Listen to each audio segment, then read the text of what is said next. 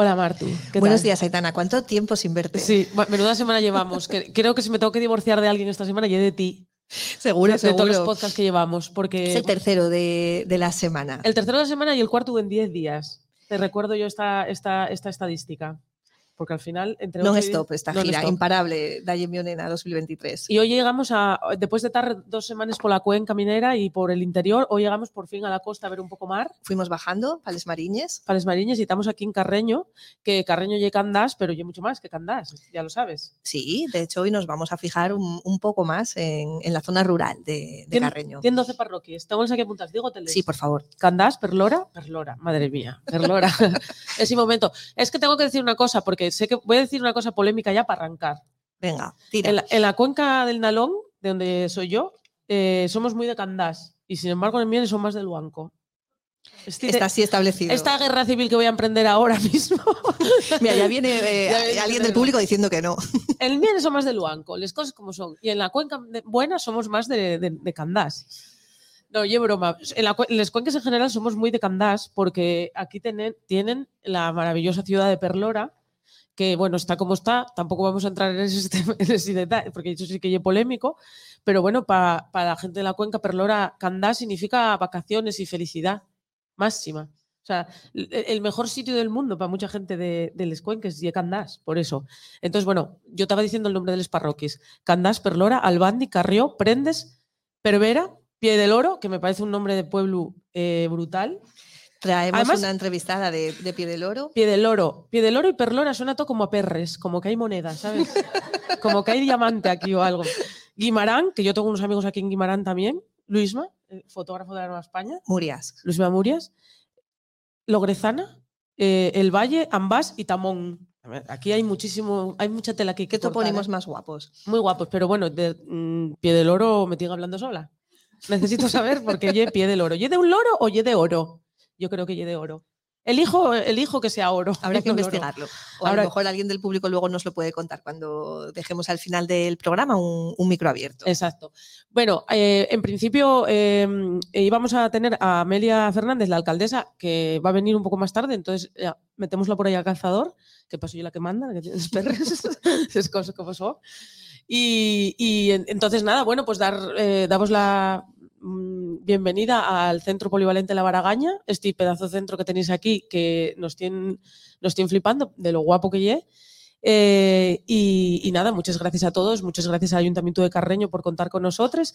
Y, y nada, Martu. Muchas gracias también al Circuito eh, Asturias Cultura en Red de la Consejería de, de Cultura de- del Gobierno de, de Asturias. Eh, bueno, formamos parte de ese, circuito que, que nos permite girar mucho y que los ayuntamientos bueno, pues puedan programar eh, actividades culturales a lo largo de, todo el año. Exacto, porque además siempre nos gusta decir que en este caso somos mujeres de Berta Piñán, que es una cosa que nos gusta, ser mujeres de Berta Piñán. Pues sí, Cultura en Red, la verdad que y un programa muy guapo del Principado que permite a los ayuntamientos pequeños eh, poder organizar eh, cosas culturales sin que ellos cueste muchos perros, que no, suele haber. Entonces, bueno, el Principado aporta el 80% del, del presupuesto de los, eh, de los espectáculos. eh, llámalo nuestro espectáculo, llámalo X. Yo, en un momento dado, si veo de caer la cosa, puedo despelotarme. ¿Sabes qué? O sea, siempre estoy buscando la excusa, pero bueno, no, no creo que vaya a ser el caso porque tenemos mucho, mucha tela que hay que cortar. Pero bueno, vamos, antes que nada, porque esto todavía, aunque no lo penséis, no empezó, vamos a poner lo que viene siendo la banda sonora de esta de este podcast, que lleve una amiga, Anabel Santiago. Daye, Mione. Bienvenidas a Dalle Mionena, un podcast muy interesante en el que se recorre el medio rural asturiano en clave femenina.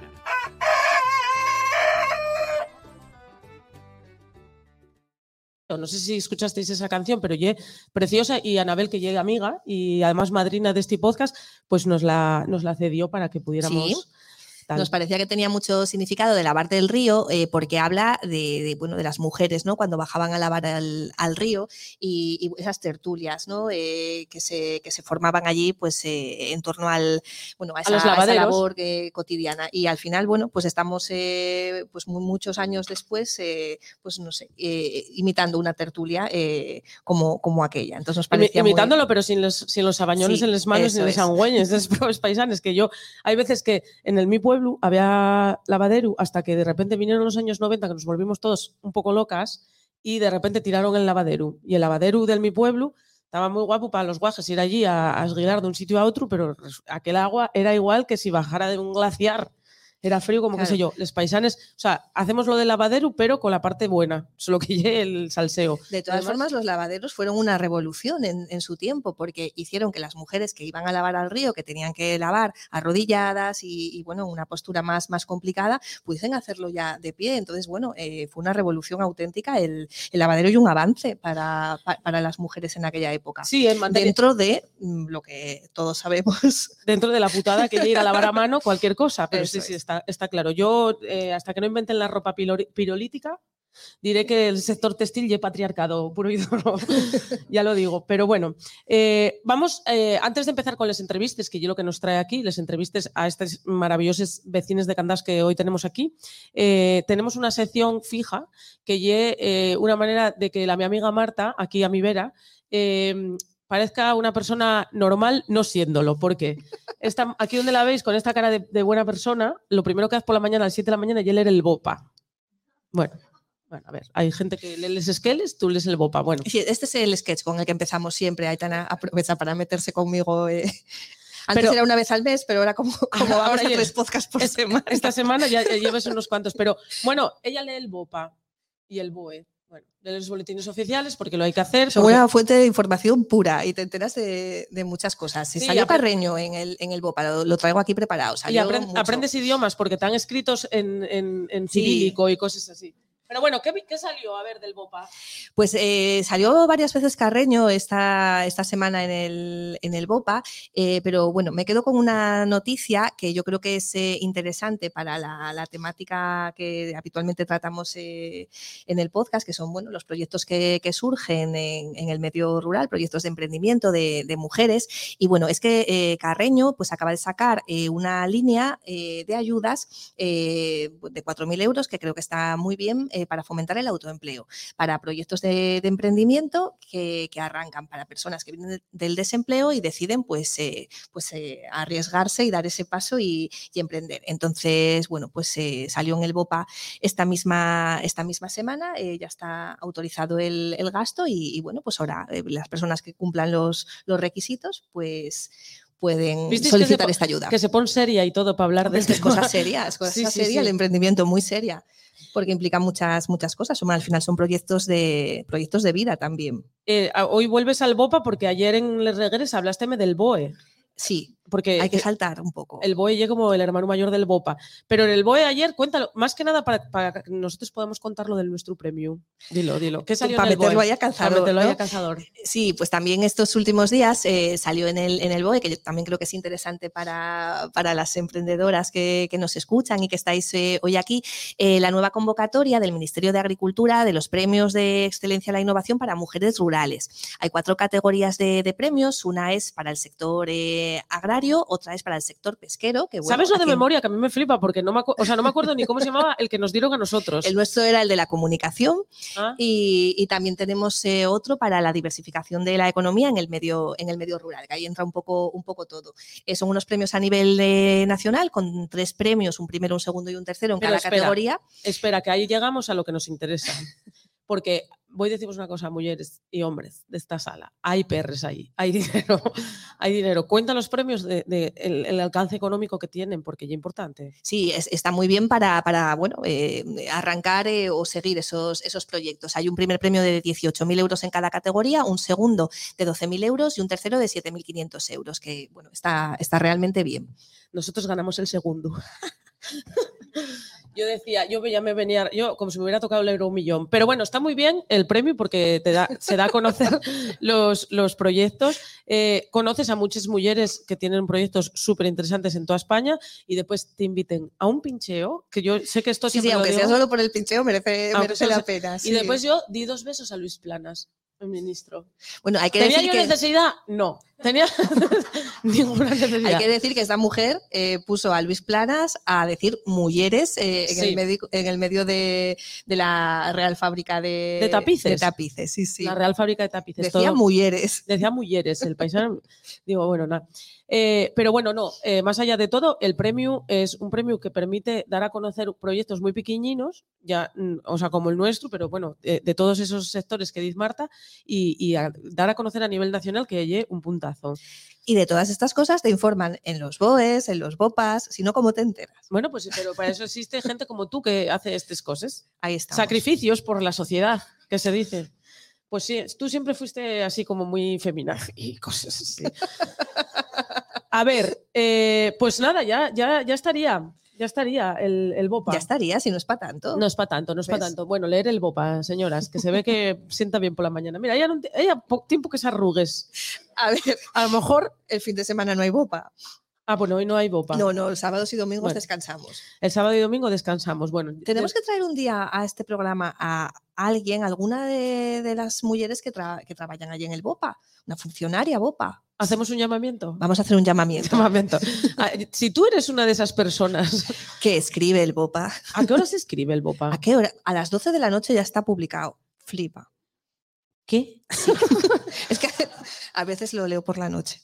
Ah, para dormir. Bueno, mu- me dejas mucho más tranquila que te cuestes con eso y no te levantes. Bueno, pues nada, después de esta, eh, esta sección mm, muy necesaria, porque es verdad que al final ya es muy necesario Sí, leer sí. el BOPA, eh, vamos a empezar ya con las entrevistas que lo que nos trae aquí, lo que nos trae aquí. Entonces vamos a llamar a declarar a la primera testigo de este juicio, que es Natalia Castro. Un aplauso para ella.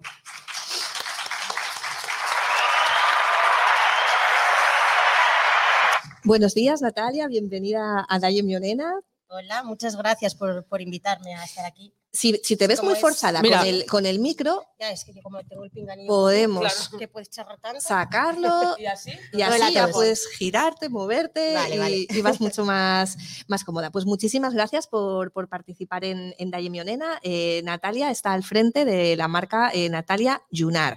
Antes hablábamos eh, de, de la importancia de, de lo textil y, y de eso sabe mucho Natalia, que hace un par de años, eh, desde un horreo en Perlora, Sí, sí. Mira, voy a Cuéntanos, aquí cuéntanos. mejor porque estoy casi como más cómoda. si Lo no que tú- lo que tú quieras. No, no, además, yo, si es como yo que tienes que bracear, pues claro. Sí, es que si no, Claro, no hay que- explico yo ahí. hay, que, hay que bracear. Bueno, pues lo primero, muchas gracias por invitarme a estar aquí, que, que es un placer. Y es un placer ser una mujer rural y que se reconozca pues, el trabajo que hacemos o el esfuerzo que hacemos todas las que trabajamos desde el entorno rural.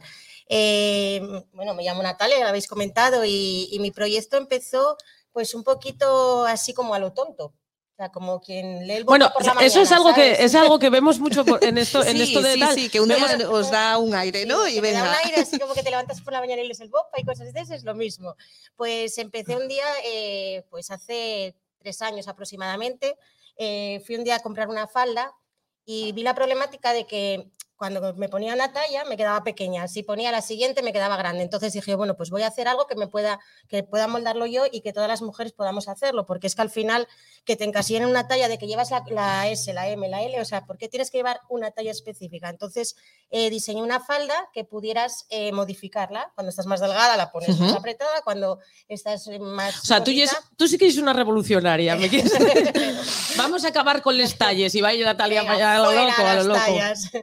entonces, bueno, hice una falda y así a lo tonto, pues eh, coincidencias, casualidades. Me llamaron de un programa de, de un programa de para, o sea, para que te informaban sobre la sostenibilidad de la, Sí, de la moda y todo eso. Y bueno, y ahí me asusté, me asusté de- pero vamos, es impresionante, o sea, todo lo que contamina la moda, o sea, todo lo que contaminamos cuando, o sea, eh, desde el principio, o sea, las telas, incluso cuando pensamos que todo viene de la gente que produce la tela, que la, o sea, que la tiñe, eh, pero no solo es eso, sino incluso cuando la ponemos nosotros, cuando la lavamos, o sea, el plástico que va al mar no lo produce solo los productores, sino nosotros cuando lavamos. Cuando lavamos la, la propia ropa, ¿eh? Por eso es tan importante eh, usar telas que no tengan residuos plásticos. Y entonces ahí dije yo, esta, ya Esta es la mía. Vamos a cambiar, a, poner nuestro granito, ¿no? Para que se modifique un poco. Entonces eh, empecé a, a estudiar cómo poder hacerlo y cambié las telas, empecé a usar telas sostenibles, eh, también telas recicladas y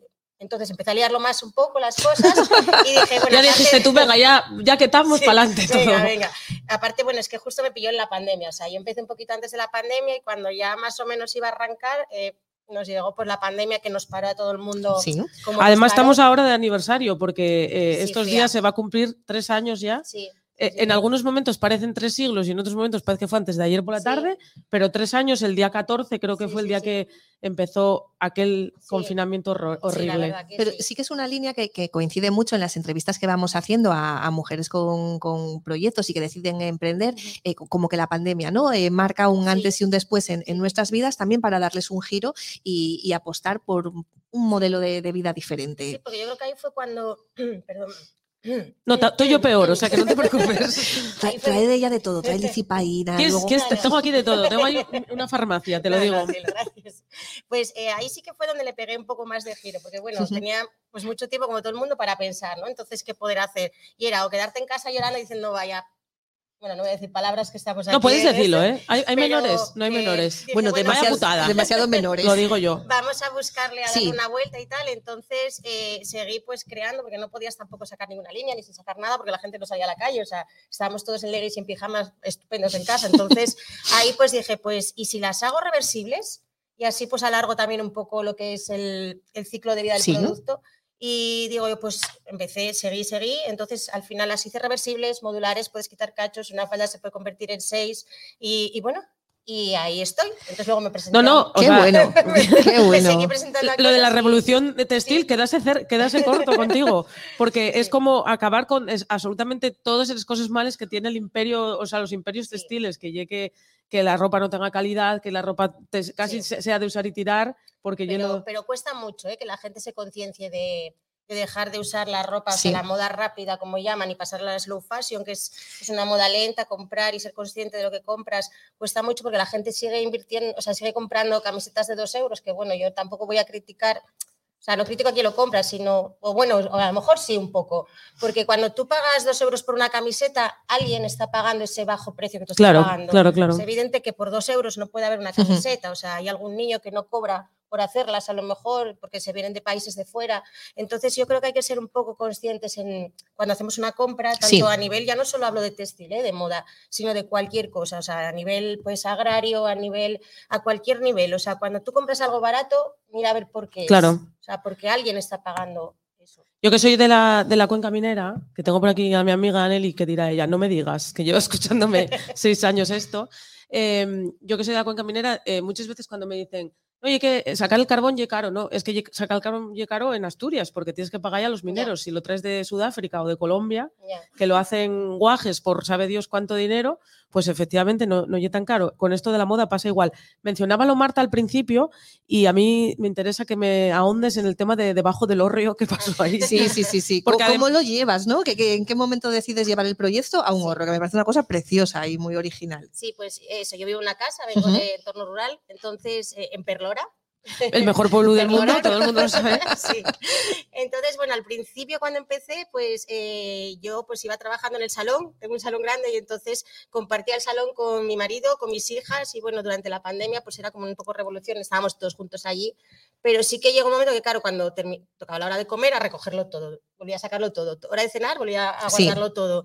Y entonces al final eh, era bastante complicado centrarme en ello y al final pues tenemos un hórreo y decidimos arreglarlo, me dieron un premio de EDP como... ¿Ya tuvimos alguna, alguna invitada con premios de DP? Sí, Ah, eh, eh, Claudia. Claudia, la- arquitecta rural en, en Casu, también eh, pues ese proyecto en Tama se llama, ¿verdad? proyecto en De, Tama, de EDP sí. le permitió, pues eh, en su caso, comprar una impresora de gran formato. Y a mí me impide criticar a las eléctricas, que es una de las cosas que más me gusta en esta vida, pero bueno.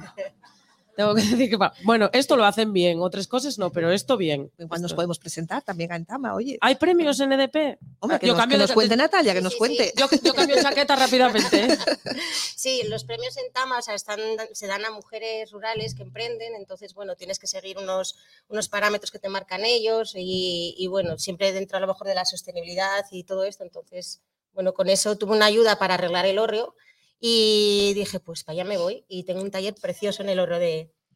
Un taller no, que, bien. que van mujeres, además, que van más mujeres allí. No voy yo, de momento Ah, estoy, yo sola. pero tienes pensado abrir la posibilidad de que puedan ir más mujeres. sí, claro, claro. Ah, qué claro. guay. Eso me parece. Montar un showroom ahí en Claro, el, sí. en el Orreo, ¿no? Se, Sí, se- sí. se llama así en el mundo Sí, de la, de la así, moda. Eh, Están surgiendo muchas iniciativas, eh, eh, bueno, eh, de, de artesanía textil en, en Asturias. Sí. Tuvimos en este programa, por ejemplo, a Yuzi de, de Ringo Rango. Sí, sí. y la verdad que, que, de- que da gusto, ¿no? Las cosas que estáis haciendo y cómo estáis reivindicando pues esa sostenibilidad en la, en la moda, esas raíces. Y, y cuéntanos, Natalia, que me, que me parece muy, muy una historia muy guapa. Natalia Yunar, ¿de dónde viene ese, ese nombre? Bueno, pues yo me llamo Natalia Castro Tojeiro, o sea, de, de Yunar no es mi apellido, o sea, es, es un nombre que le he puesto, me encantan los lunares y todas mis creaciones, todas, eh, aunque sean, eso, son reversibles, por un lado pueden ser de un color y siempre tienen que llevar un toque de lunar. Entonces, a lo mejor das Ujú. la vuelta y son lunares, son faldas completamente diferentes. Y luego, aparte de que me gustan los lunares, eh, yo creo que a veces hay que seguir un poco, eh, fijarte en lo que viene de atrás, ¿no? Yo tengo este, este lunar aquí, que bueno, Ah, mira, sí- yo otro aquí, mira. tengo este lunar verruga ahí, que bueno, eh, ese me dijeron, yo no tuve la suerte de conocerla, a mi bisabuela paterna, eh, a la cual dicen que me parecía, pero como hay una foto que se ve en blanco y negro y casi ni se ve, eh, pero sí tenía el lunar en el mismo sitio, entonces yo creo que a veces es un poco eh, seguir la tradición de, eso, pues seguir cosiendo, seguir haciendo las, cosas de manera artesanal. Eh, yo crecí un poco, pues mi madre iba a corte y confección, yo iba recogiendo los trapitos que había por, por el suelo cuando iba allí. Y bueno, y ellas a mí me gustaba mucho porque siempre estaban charrando. Tengo ahí a mi madre que mira, se ríe. y Sí, sí, Sí, es que, sí. es que lo- los, sitio los sitios de costura muy parecidos a los Sí. lavaderos. Era un sitio Sí, donde se hablaba también. mucho. Sí, sí. Era muy parecido. Yo uno de los recuerdos más bonitos que tengo de la, de la infancia, eh, bueno, eh, mi madre tenía una tienda de, de alimentación y enfrente eh, había un taller de, de costura y entonces a mí eh, pues me, me cogían eh, las, las chicas de- del taller de, de costura para, para cuidarme cuando era, cuando era pequeña, Isabel, que la saludo desde, desde aquí, que enseñaba a coser pues, eh, pues a chicas de- del pueblo, ¿no? En, en Boal. Y, y tengo, bueno, pues unos recuerdos muy guapos de, Lo de que aquellos pasa- momentos. Yo- mi madre también iba a un taller de costura, pero lo que pasa que a ti y a mí no se nos pegó tanto como No, a no se nos pegó, porque, no. vamos, yo no os, no os puedo enseñar, o sea, yo si mi abuela está desde el más allá, si existe el más allá, mi abuela está, cada vez que me ve eh, coser un botón, se revuelve en el más allá como diciendo, a ver, yo tengo que decir que mi abuela me puso a hacer de todo, para enseñarme, a, a- o sea, coser, a tejer, a, a hacer ganchillo, todo, todo. Desistió cuando haciendo punto cruz quise hacer un búho y salió un Pikachu como zo- zombie y dijo, bueno, pues mira, no yo lo tuyo, niña, por la razón que sea. Pero bueno, tú, sí, mira, tú, aquella, aquella Natalia de cría que cogía retalucos, mira por dónde. sí, donde sí, acabó. Y pues sí. muy guapo ese nombre con, con ese homenaje, ¿no? De Yunar, que es eh, descriptivo de, de- de lo que haces, pero también ese homenaje a las, a las raíces. Me parece, vamos. Y hablando de, nombres propios, tenemos un nombre propio de una colección, de tu primera colección, que es Agatel. Agatel, sí, Cuéntanos, la primera. cuéntanos un poquitín de esa primera, por qué se llama Agatel. Ay, y- lo queréis saber todo. Todo, ¿eh? todo. Todo, todo, vamos, somos unas cotillas. que- Bueno, pues la, la primera colección se llamaba así porque, bueno, fue pues como mi, como- era, era como mi hija. Y mis hijas se llaman Ágata y Telma. Tengo dos niñas preciosas, te voy a decir. A ver. Eh, bueno, claro. Entonces, eh, la verdad es que le di vueltas a cómo podía ponerlo y me parece que es, o sea, es un nombre, o sea, me gustó mucho ese nombre para la colección. Fue algo, eso, siempre algo que me haga sentir. Y de hecho, la falda que, que más, o sea, que más, que más chispa tiene, se llama Gatel también. Como, eh, como, Como, el, la primera como- colección, que es una con un volante muy grande, muy grande, muy grande. Pues bien. Sí. mira, era otra de las cosas que te quería preguntar ya en esto de saberlo todo, aquí el tercer grado este, que te dije. Yo cuando digo salir a declarar, no lleve tontería. ¿eh? Em, Porque cuéntanos, ¿dónde, eh, ¿dónde se puede la gente em, hacer con tus prendas? ¿Cómo podemos eh, acceder a, a la a las- a ver las colecciones? Sí, pues eh, se puede, o sea, se puede pedir por, por internet, o sea, tengo página web, Natalia Yunar se llama la página web, después por Instagram, a través, o sea, de manera telefónica.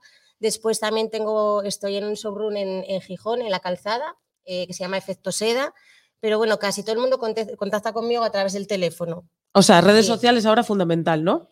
Redes Sí. sociales y WhatsApp y Sí, estas cosas. Sí, sí, funciona todo así porque además, o sea, todo lo queremos así súper rápido, o sea, no tenemos tiempo, o sea, andamos todos un poco a la carrera. De eso nos Así va a que- hablar eh, un poco la, la siguiente invitada, eh, eh, Cristina, eh, de, de toda esta parte, ¿no? de, de la importancia de, de las comunicaciones, de, de- de todas estas eh, redes y de, bueno, es un poco, eh, no, es, no es slow fashion, eso sí que va muy Sí, eso rápido. va demasiado rápido. Eso sí que va, Sí, eso sí sí, que va muy rápido. Pues muchísimas gracias, eh, Natalia. Te, te dejamos eh, ahora al final a todas las entrevistadas, les ofrecemos como un momento de, de reivindicación. eh, de- quéjate, eh, alégrate, lo que, que te Aprovecha- falta. Aprovecha que todavía no vino la alcaldesa. Me lo podíais haber dicho y sí, ya está allí, ya está allí. Pues da igual, eh, Amelia tiene espaldas, puede con ello. ¿A que sí, Amelia? Va. Después de estos cuatro años, ¿quién dice? Bueno, después de estos cuatro años, nada, estoy en pan comido. Bueno, pues quejar, la verdad es que no me puedo quejar mucho porque, bueno, me, no, no me quejo, o sea, estoy contenta con, o sea, con la trayectoria que llevo y sobre todo con el apoyo, no porque esté Amelia allí, pero, pero es verdad que he tenido apoyo del ayuntamiento, de esa ayuda que hablasteis, yo la tuve también en su momento cuando empecé y es importante porque eh, lo del emprendimiento todo el mundo piensa que es muy fácil, pero de fácil no tiene absolutamente nada. O sea, una tienes que tener valor, pero con el valor no te vale, o sea, necesitas también pues unos fondos porque si no, bueno, los abrís vosotras también, o sea, no se puede, con ilusión solo no se puede emprender, entonces es una suma de cosas, pero cuando tienes ilusión, cuando luchas por ello y tiras y tiras y tiras, que cuesta, ¿eh? o sea, cuesta seguir adelante y tienes también un apoyo, eh, apoyo económico, apoyo Familiar, de, los amigos, tal. eh, pues puedes conseguir lo que quieras. Bueno, Entonces, a por ello. Quien quiera pues, hacer algo, Mira, pues nada, Pues eh, con ese mensaje. con nos- ese mensaje nos quedamos quedamos. porque te iba a decir yo, ¿qué dirías a la, a la que está pensándoselo? Pues que pues tire. a por ello, adelante. a por ello. Pues un aplauso muy grande. Un aplauso para Natalia. Un aplauso para Dale, Natalia, para Natalia Castro, Natalia Yunar. Gracias. Bueno, qué interesante. Yo ya, o sea, me apetece ahora mismo acabar el podcast y ponerme a mirar los espaldes de Natalia. Pensé que ibas a decir a coser botones. No, coser botones. Yo quiero decir, a estas alturas de la vida, eh, eh, aquel Pikachu sigue apareciéndose en sueños, ¿eh? Oye, ahora eh, estaba yo pensando, ¿tú no te apuntaste a un taller de hacer faldas? Sí, hombre, sí. hi- Hice tres amigues. Hice, sí, Me sí. sonaba, me sonaba, me sonaba. Hice un taller de hacer faldes, eh, hice una falda, eh, básicamente que me la... O sea, fue la falda que hizo la profesora del taller, porque yo decía, prueba, hazlo aquí con lo mío, con, lo mío. Y pero bueno, no, sí, sí, me lo pasé muy bien. Hice tres, Tenía yo, tenía yo ese recuerdo ahí. hice tres amigues. Sí, sí, no, realmente hice tres amigos. Eh, no me llamó Dios por el mundo de la costura, por la razón que sea. Yo lo intento, pero no me llamó ni por la costura, ni por lo que yo tejer, ni por nada. Y eso, y, mi- y- y yo vengo de familia que de toda la vida, cosiendo y tejiendo. Tengo a mi madre que va a ser abuela por parte de la otra, no soy yo, por parte de la otra, eh, de la mi hermana, vamos, la otra y la mi Bueno, hermana. aprovechamos por- para felicitar a, a La María otra, Castaño. la otra lleva siendo la mi hermana desde la prueba, desde que hace mucho. Entonces, eh, pues la mi hermana está embarazadísima y mi madre tiene un taller ilegal de costura. te lo digo Totalmente. O sea, está allí a plena producción. Digo, mamá, eh, ¿puedes descansar? ¿Puedes, o sea, estás peor que los niños de Bangladesh. Ay, venga, venga. En fin, bueno, vamos con nuestra segunda invitada, con la que no pudimos hablar antes porque llegamos así tal apuradilles, pero bueno, vamos a hablar ahora. Cristina, vamos a dar un aplauso a a Cristina, Cristina Osete. Osete. ¿Qué tal? Muy bien. Además, que, nada. Ah. Mira Hola, Natalia, que estaba nerviosa también. y- Gracias. Gracias. Mira, eh, hablábamos antes, al principio, Amelia, que tú no nos escuchaste, pues decíamos que, que Carreño oye más que Candás, que muchas veces siempre pensamos en Candás y hay muchos, muchos pueblos y parroquias. Eh, mm, hablábamos con Natalia de Perlora y ahora vamos a hablar con Cristina, que, que, que se- que se- bueno, su nombre se, se puede mezclar con el del pueblo de Ambás Sí. también. Entonces, bueno, eh, ¿vives en Ambás? Sí, vivo en ambas. Eh, que yo la parroquia además donde naciste. Sí, sí, yo, bueno, sí, nací en, en Gijón, en Cagüeños, pero sí, sí, yo Pero bueno. crié, sí, sí. Soy- ya no me la nacer boca, en casa, pero... yo, yo tengo en el DNI nacida en Oviedo, que eso es un drama de la Virgen, porque ya dije a mi madre, porque tuve que ser yo un embarazo difícil, tuve que ser yo un embarazo difícil, por- o sea, pues me mandaron para Oviedo y trae nacida en Oviedo yo. Con lo que yo soy. Pero bueno, eh, bueno, eh, vamos a hablar de muchas cosas, pero vamos a hablar de, de- de tu proyecto. Eh, tienes eh, la oficina, la residencia empresarial municipal Emprendes, que me Sí. parece un nombre guapísimo, o sea, Pie del Oro, Emprendes, La Baragaña, aquí está esta manera de nombrar los el terreno. nombres. Eh, que son las antiguas escuelas de, de Prendes. Sí. Y mm, bueno, cuéntanos un poquitín, ¿cuál es tu proyecto? Porque hay un proyecto de marketing digital, Es un fotografía. proyecto de, de marketing digital y fotografía y un poco como Natalia y, y como contáis, eh, surgió, bueno, por un montón de cosas. Yo tuve un niño, me quedé en paro, yo me dedicaba a la educación, nada que, nada que ver. Eh, me vine para la, volví a la zona rural, volví a ¿Al casa- pueblo? Al, al pueblo y volví un mes y, med- eh, un mes y medio antes de que empezara la pandemia sin saberlo.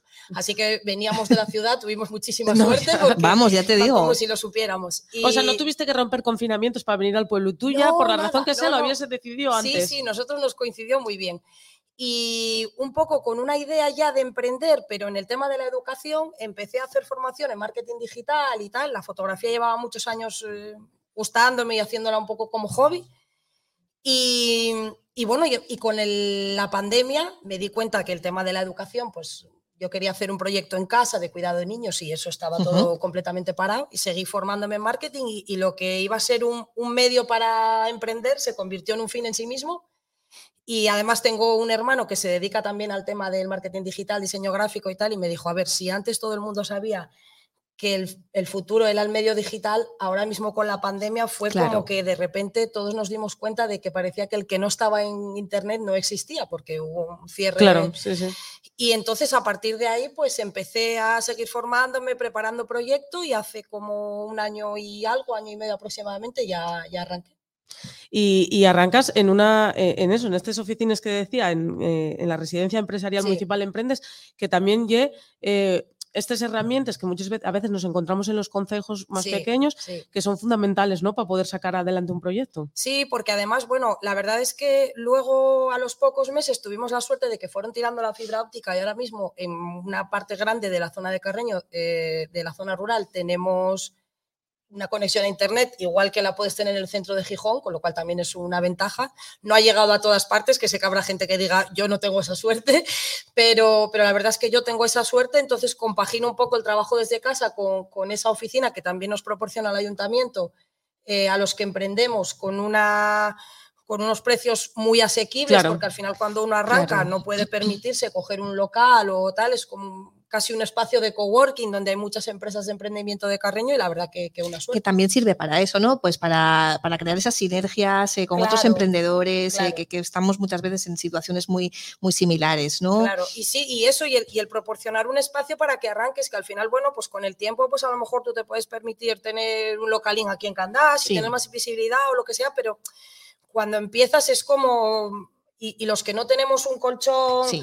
Eh, Familiar, mejor. bueno, esas cosas que al final, bueno, el que, el que sale en la tele y emprende y todo es muy guay y monta una empresa de Y un ya, y de y euros, llámese Victoria Eugenia Federica de todos los santos. Cuando tienes cuatro vale, apellidos claro, es más sí. fácil emprender, Qué pero fácil, cuando, sí, sí. eh, cuando Se tienes- hizo a sí misma, tú Sí, dices, bueno. todo- sí, eso es muy, eso ya sabes que lo de la meritocracia es fantástico ahora y todo el mundo. Ahora llamen los Nepo Babies, que son como, bueno, pues eso, guajes, los, los- Exactamente. los básicamente no los nietos del emérito. Pues siempre nos ayuda el, el al principio no tener que hacer un desembolso que digas, ostras, luego No, si no, no, claro. lo recupero, pues porque al final cuando uno emprende es lo que más miedo da, el decir, no es decir, bueno, sé que al principio voy a estar apretada, pero ¿y si invierto tanto y luego me quedo con una deuda que no voy a poder? Entonces al final eso de no tener que hacer una gran inversión también ayuda. Entonces, bueno, la verdad que... Hablaba yo ayer con, con Cristina, que pues, preparábamos un poco eh, la, la entrevista, eh, pues eh, de que hay que reivindicar ¿no? que desde los pueblos se puede trabajar en, en cosas diferentes, Claro. que hay que apostar, por supuesto, por el sector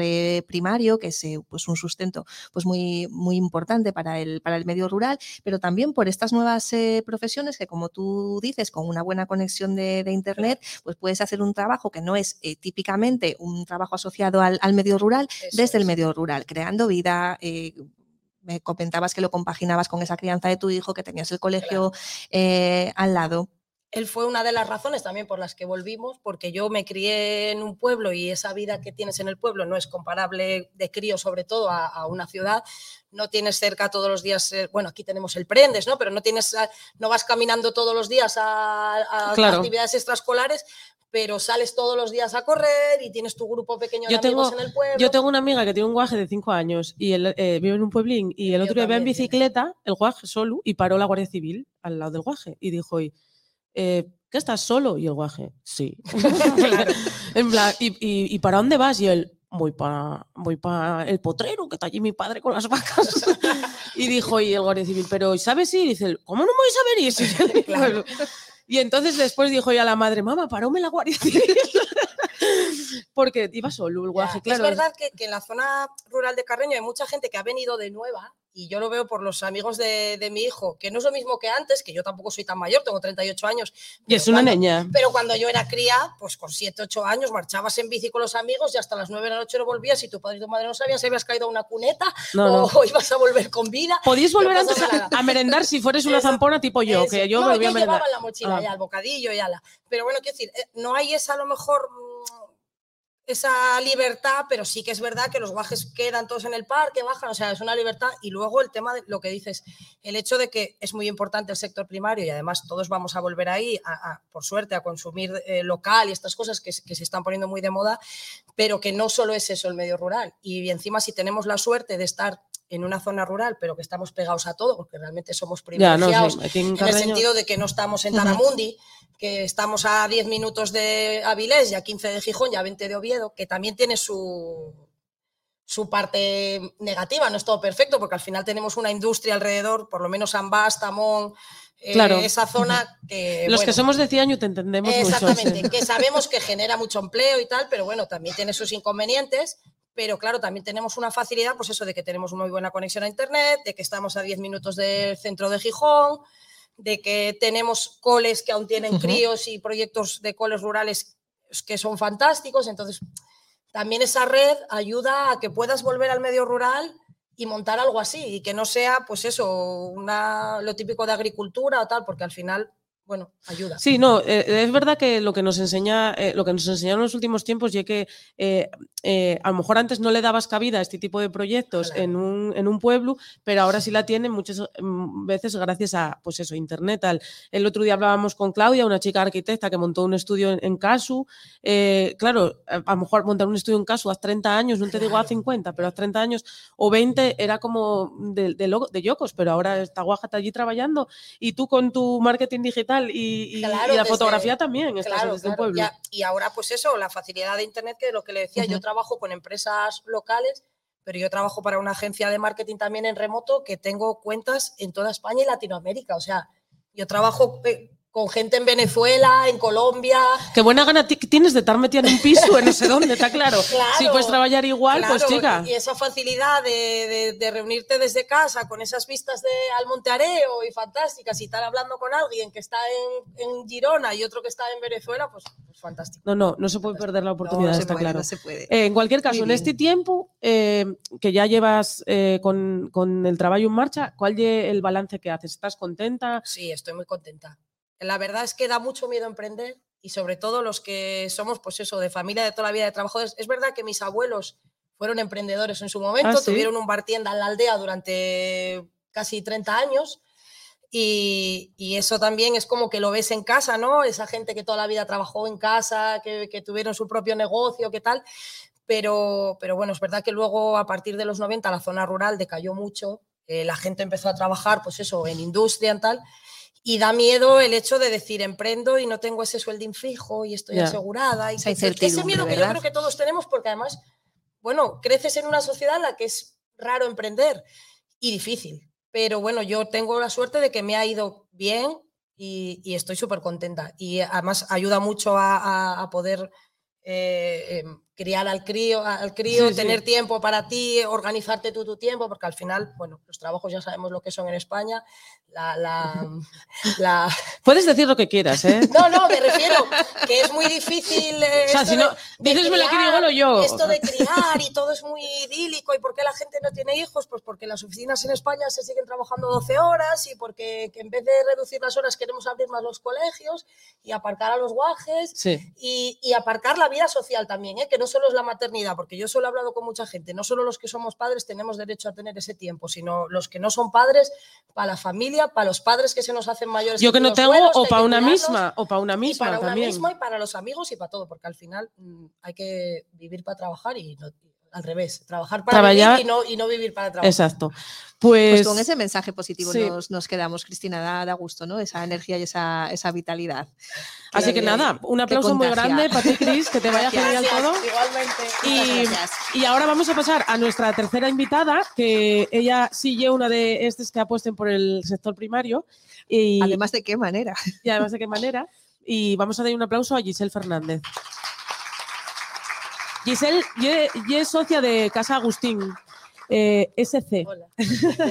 Bienvenida, Gisela. Hola, Dice ella, a ver si no me quedo sin habla. Digo, a ver si ella es la primera argentina. Hice yo el chiste fácil. Y digo, a ver si es la primera argentina que te quede sin hablar. Bueno, Bueno, no sé. pero Haríamos historia. Para todo hay una primera para vez. todo hay una primera vez. Exacto. Y además, eh, Cristina, o sea, Giselle viene de, de la parroquia de Pie del Oro. Que es una cosa que me encanta. Lo que pasa que la duda que tenías de si por qué se llama pie del oro, no sé yo. No lo sabes. no bueno, después, como vamos a, los antiguos, los como te vas a traer aquí-. Vamos a traer aquí a Amelia y pues, Amelia, mira, ver, búscalo en Wikipedia, voy a preguntártelo. ¿Sabeslo, no? Vale. Eh, bueno, Giselle es como es, eh, trabaja en el sector primario, eh, es socia de Casa Agustín, junto a su marido Silverio, que él día de aquí de Carreño. Sí, o sea, tú viniste aquí por amor. Total, sí. Pero además di muchas vueltas por el mundo antes de encontrármelo. O sea, porque nos conocimos en Madrid, pero está por ahí, creo, todavía. A ver, te salude. Eres el culpable. Exacto, sí. El Él culpable. Él es, de toda la vida de pie del oro. Entonces, bueno, yo de Buenos Aires marché muy joven con mi familia. Que es muy argentino también, lo de marcharse a, a buscarse la vida. Sí. Eh, a Tenerife, eh, viví allí eh, unos años y luego pues un día fui a Madrid y por amigos comunes nos conocimos y Ya está hoy. hasta el día de hoy. Y dijiste tú, a ver, si de un pueblo que se llama Pie del Oro, Tiene que valer la pena. ah, tiene que ser- Esto apunta tiene que valer la pena. Empezáis el, el negocio, eh, Giselle, en el año eh, 2014. eh, es una de producción de, de agricultura y estáis sobre todo especializados en las lechugas, Sí. con una producción que a mí me, me tiene maravillada eh, de Sí. 14.000 a la semana. Sí, sí. Mira, vas, vas Uy, a cogerlo así vale, porque tú ahí- eres cocina. Tengo que gritar más. No, no, vale. Eh, sí, nosotros plantamos, bueno, tenemos, trabajamos 6 hectáreas actualmente, tenemos 20 invernaderos eh, y plantamos unas 14.000 lechugas en verano, Ujú. eh, a la semana, y unas 9.000 en invierno, porque crecen más despacito y, y estas cosas. Está más Bueno, frío eh, no, como, como- como si 9.000 Eh, fuera como poco. Yo tengo tres unidades de lechuga. Se me mueren todos. Bueno, en fin. Eh, Se me da mejor la, la huerta que la costura, así que Sí, ah, bueno, pues eso es bueno. Sí, Por, sí. por lo menos vas a poder comer. Por lo menos comer voy a Comer, poder, sí, sí. Eh, plantamos también repollos y calabazas. Sí. Y Cuéntanos, ¿cómo surge la, la idea? ¿Por qué apostáis por este, por este cultivo? Eh, bueno, cuando empezamos en 2014, eh, bueno, también un poco por casualidad, yo estaba embarazada, nació nuestra hija, nuestra primera hija Martina, y, y bueno, yo, yo no tenía trabajo, él sí. Y bueno, mis suegros han- se han dedicado no toda la vida porque tenían ganadería, se pasaron luego al sector eh, agrícola. Y bueno, ellos se jubilaron y un poco nos pasaron eh, los clientes, ¿no? Ellos no tenían invernaderos, entonces, bueno, nos arriesgamos y para poder plantar todo el año eh, decidimos pues montar los primeros ocho invernaderos, que fue difícil porque claro, entre dos personas sin tener ni idea, pues al principio... Ah, que sacasteis la carrera de arquitectura mientras tanto. No, bueno, nosotros no los montamos, pero sí es verdad que para plantarlos Claro, y todo sí. el proceso no es lo mismo que plantar en exterior. Mira, el otro día hablábamos, hace unos días en, en La Viana, con, con Conchi, una, una mujer que también tiene invernaderos ahí en La Viana, los invernaderos Muñera, y ella no había plantado, o sea, ella no había plantado una patata en su vida, nunca, en- antes de, de que cogiera los invernaderos. Y nos decía que era muy sacrificado, pero a la vez que enganchaba, que tenía Sí, algo que enganchaba. Total. ¿Lo confirmas? Sí, lo confirmo. Además, yo siempre he sido ratita de ciudad, como digo, o sea, de verdad. Y bueno, aterrizar en el mundo rural, en un principio digo, pa, ¿podré yo con esto? Eh, y bueno, sí. Y, y es el día de hoy que yo no me veo en otro lado. O Ni- sea- además, hace dos años y medio nos terminaron la casa, que yo salgo de mi casa y tengo mis invernaderos, o sea, es teletrabajo casi. Entonces, eh, pues yo me levanto por las mañanas y digo, va, soy una privilegiada y además por el tema de, de mis hijos, eh, que ellos tengan ese espacio al aire libre para salir con su bici, para lo que hablábamos antes, Sí, ¿no? La sí, vida sí. de pueblo se vive de otra manera. Y además, en tu, en tu caso, eh, no es un proyecto de autoempleo, estáis generando mucho empleo en el medio eh, eh, rural, eh, actualmente tenemos cuatro, cuatro empleados. Sí, que tiene muchísimo mérito. sí. Bueno, costó mucho al principio. Ahora, eh, digamos que después de nueve años uno llega como a un equilibrio eh, y bueno, pues eh, puedes delegar ciertas eh, eh, tareas y bueno, se vive de otra manera. Pero al principio sí que fue muy duro. Decía Sí. antes Cristina que eh, estábamos como volviendo a, a- a los productos de cercanía, tal. Si- no- ¿Lo notáis vosotros en los invernaderos que hay una demanda más creciente por parte de la gente a tener productos de calidad? A- Eh, bueno, nosotros es que trabajamos desde el principio eh, con los clientes que nos pasaron primero nuestros suegros, mm, mis suegros, perdón, y luego nosotros hicimos clientes nuevos, pero nosotros tenemos la producción vendida, trabajamos con, bueno, no se pueden decir marcas, ¿no? Sí, puedes, puedes. Sí, sí, puedes decir bueno, si nos dejan sí. dinero, bueno, si dijimos. EDP, no vamos a decir. Mercasturias. Es verdad. Eh, pues somos mayoristas y vamos todo al Mercasturias, entonces un poco lo que plantamos eh, ya lo tenemos vendido, entonces trabajamos con el, el supermercados El Arco, con Más y Más, Ay, el de Arco y, con el de, la, ay, el de mi casa, igual como yo les chuguets de tu casa. pues igual, igual sí. Mira, y sin saberlo. Eh, Es que voy a empezar a pedirles. Yo quiero lechugas de pie del oro. eh, bueno, por toda Asturias. Al final, Mercasturias, lo bueno y que, vais- Exacto, que lo- que es el centro, un centro de distribución, claro. Entonces, eh, bueno, yo sí creo que la gente sí se conciencia en que el producto local eh, es importante, ¿no? Y que hay que consumir eh, producto de aquí. A mí Eh, poneme muchas, es que estoy pensando en lo del arco, porque ponen muchas veces la banderuca de Asturias, lechugas Sí, asturianas. sí. ¿Son vuestras? Sí. Están buenísimas. Bueno, nuestras o de algún otro productor de la zona, claro, también puede ser. ¿eh? Qué interesante. No, Sí, pero, pero bueno, Pero sí, apuestan mucho por el Sí, producto, verdad. igual que supermercados más y más, también apuestan mucho por el producto local. ¿eh? Ese y eso producto es- de es kilómetro cero. Exacto. Sí. no, y es verdad que yo digno de, de decirlo, porque Sí. oye, Sí. no todo el mundo lo hace y que Sí. supermercados tan potentes, pues, sí, pues eh, apuestan por el producto de aquí, sí. Bueno, podrían patrocinar un podcast eh, en un momento dado. Ahí, ahí lo dejamos. Ahí- llevamos tirando yo el achu al del alza, que tiene perres, como qué sé yo, dos años y no hay manera. Pero bueno, yo con los del arco, como son vecinos, pues son de ahí de Langreo, Pues pues, lo mismo, por ahí tiro. Se animan. Mira, eh, sé que vosotros eh, tuvisteis varias ayudas del líder, Sí. eh, que hablábamos antes de, de los apoyos desde un punto de vista más municipal y tal, pero bueno, también existen otros apoyos, financiaciones que vienen de otro tipo. También es verdad, que yo esto lo sé porque desde que trato con, con emprendedoras, que a veces eh, buscar una ayuda del líder llega igual que los 12 trabajos de Hércules.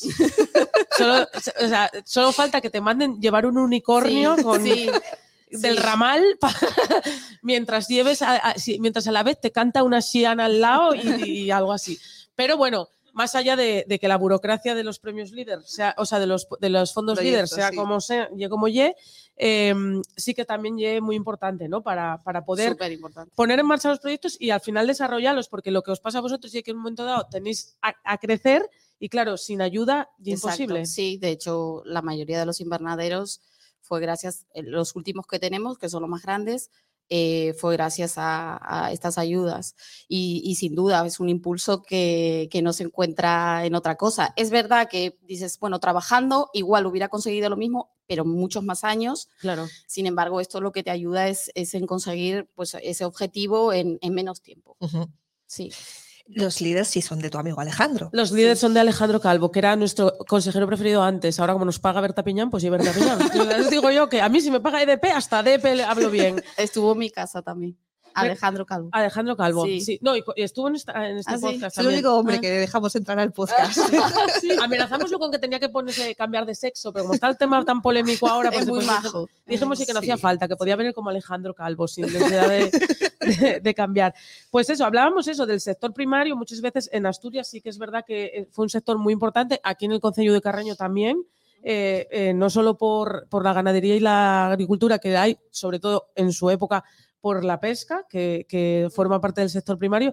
Y bueno, ahí estáis, ¿no? Intentando Sí. eh, mantener la, la idea. No sé si hay, tenéis proyectos eh, de cara al futuro o con el trabajo ya, el No. trabajo diario ya se va, ya se en va principio, tirando. con el, sí, con el trabajo diario ya se va tirando. Date cuenta que son 20 invernaderos, en principio estamos bien, con cuatro empleados, y por ahora no hay ningún proyecto en vista que digamos vamos a montar más invernaderos o vamos, no, ahora mismo no.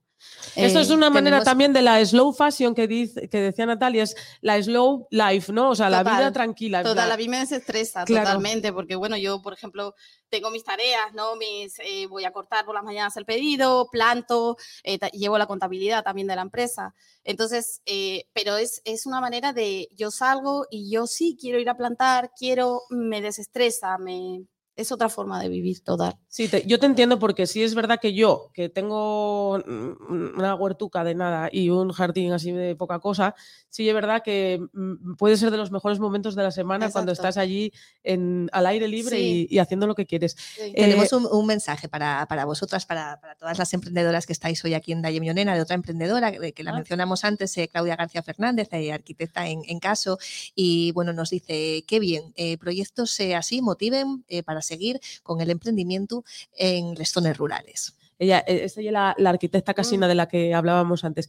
Yo, Giselle, antes, eh, ayer preguntaba ya a las a les mujeres que teníamos en les regueres, pregunté ellos yo que, qué diría mm, e- ellas mismas hace 10 años si, si, si se ven ahora. ¿Qué diría la Giselle de hace, mm, voy a decir 15 años? Sí, Si te viera aquí ahora, fliparía. impensable. Sí, Sí, ¿no? impensable, no, no, para nada. Pero, ¿y tú y qué le dirías a, tú ahora a esa Giselle? Le dirías, no está tan mal esto No, eh, ha merecido la pena, le diría. Sí, que adelante, la verdad, porque yo ahora no me veo viviendo de otra manera ni en otro sitio. O sea, me daría mucha pena tener que dejar el lugar donde estoy y dejar de trabajar en lo que trabajo, la verdad. Bueno, pues entonces nada, eh, eh, Casa Agustín en Pie del Oro. Que suministra estoy- lechugas a toda Asturias, 14.000 a la semana, Sí, en 14.000 verano a la 9.000 semana. en invierno. Bueno, parece una locura, de verdad. Yo con tres al año, de verdad. Y, y nada, pues muchísimas gracias, de verdad, Gracias a Giselle, que, que haya muy, muy buen trabajo, porque además también sé que vosotros en los invernaderos no, porque al final, pero sé que en el sector primario se depende también de muchas cosas, de la climatología también, que te Sí, puede llevar por delante un invernadero. Exacto. Y, sí, es eh, un sufrimiento. ¿eh? Exacto. Entonces, bueno, pues eh, mucha, mucho trabajo y mucha Sí. suerte. Nosotros gustanos desear suerte, pero gustanos también desear mucho trabajo que llegue a lo que Pues estamos sí. aquí. Pues sí, Así que muchísimas gracias. Y enhorabuena. Gracias. Un gracias, aplauso para un Giselle. aplauso.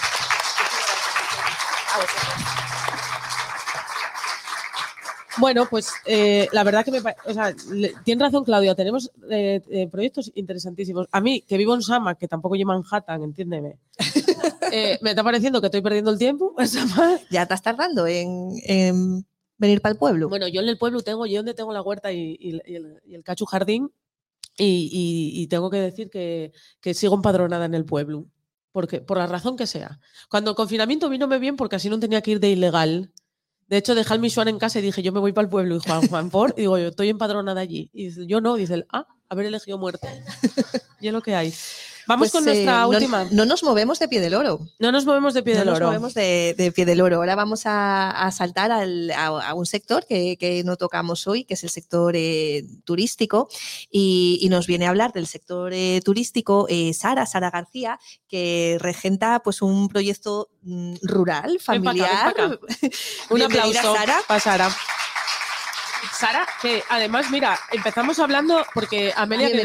Amelia, que no nos escuchó, porque no- al principio preguntaba, empezamos hablando de lo importante que lleva para la gente del Escuenques, que tenemos en nuestro corazón Candás siempre, a cuenta de Perlora. O sea que eh, el- el- la ciudad vacacional turística por excelencia de Asturias, eh, que ojalá algún día pueda recuperarse de alguna manera, estaba aquí en Candás y entonces venimos a hablar de, de turismo con Sara.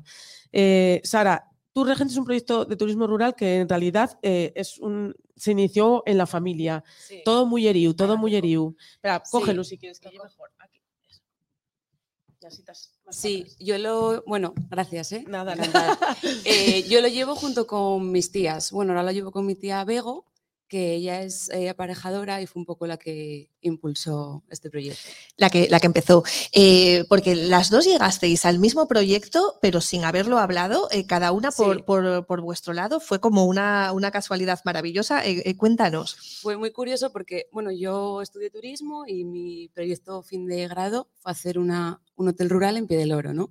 En la casa, porque mis abuelos son de Pie del Oro y en la antigua casa donde vivían ellos, pues ahí fue donde yo O sea, tú imaginé pensaste, el- tú, tú- era el, el TFG, el trabajo el de? TFG, justo, sí. Eh, mis abuelos vivían ahí, luego construyeron una casa enfrente y eso quedó como una cuadra. Vale. y luego mis abuelos fueron como la última generación que se dedicó a la ganadería y eso quedó un poco en desuso. Ujú. Entonces yo dije, mi abuela siempre tenía como la cosa de no dejar eso morir, hacer algo allí, y yo tenía eso en la cabeza. Entonces mi proyecto fin de grado fue hacer ahí un hotel rural de seis habitaciones. Vale. Y eso quedó ahí, una cosa ficticia. Y entonces, nada, yo estaba, luego yo con el tiempo, bueno, empecé a trabajar en hoteles y demás, y me fui a Escocia a trabajar. Y un día, antes de la pandemia, y un día me llama mi tía Bego y me dice, oye, tengo esta idea, a ver qué te parece, tú qué te dedicas a esto, y me cuenta exactamente el proyecto que yo había. Lo mismo. Esa, genética, ¿eh? Sí, sí. Qué bueno. Una casa de aldea, seis habitaciones en, en la antigua casa. Porque además tu tía ya aparejadora. Sí, O sea que eh, la parte técnica tienes la ahí bien cubierta. claro, claro, sin ella, vamos. Tenemos aquí a, a Begoña. eh, Nos va a matar. creo que sí. Sí. Begoña. sí, sí, por hola, ahí ¿qué estás. tal? ¿No te vienes con nosotros un poco? Ven, anda, no seas así, no dejes a la tu sobrina sola. Ven aquí un No, poco pobre, le da. No, no, que te da, no te da nada. Tenemos aquí No. otro micro, claro un que sí. aplauso. A ver, lo que no tenemos es silla. Deja la- deja tú la silla. No nos mates, Be- Begoña, ven para acá. Coge una silluca y, y te venga para acá con la tu sobrina.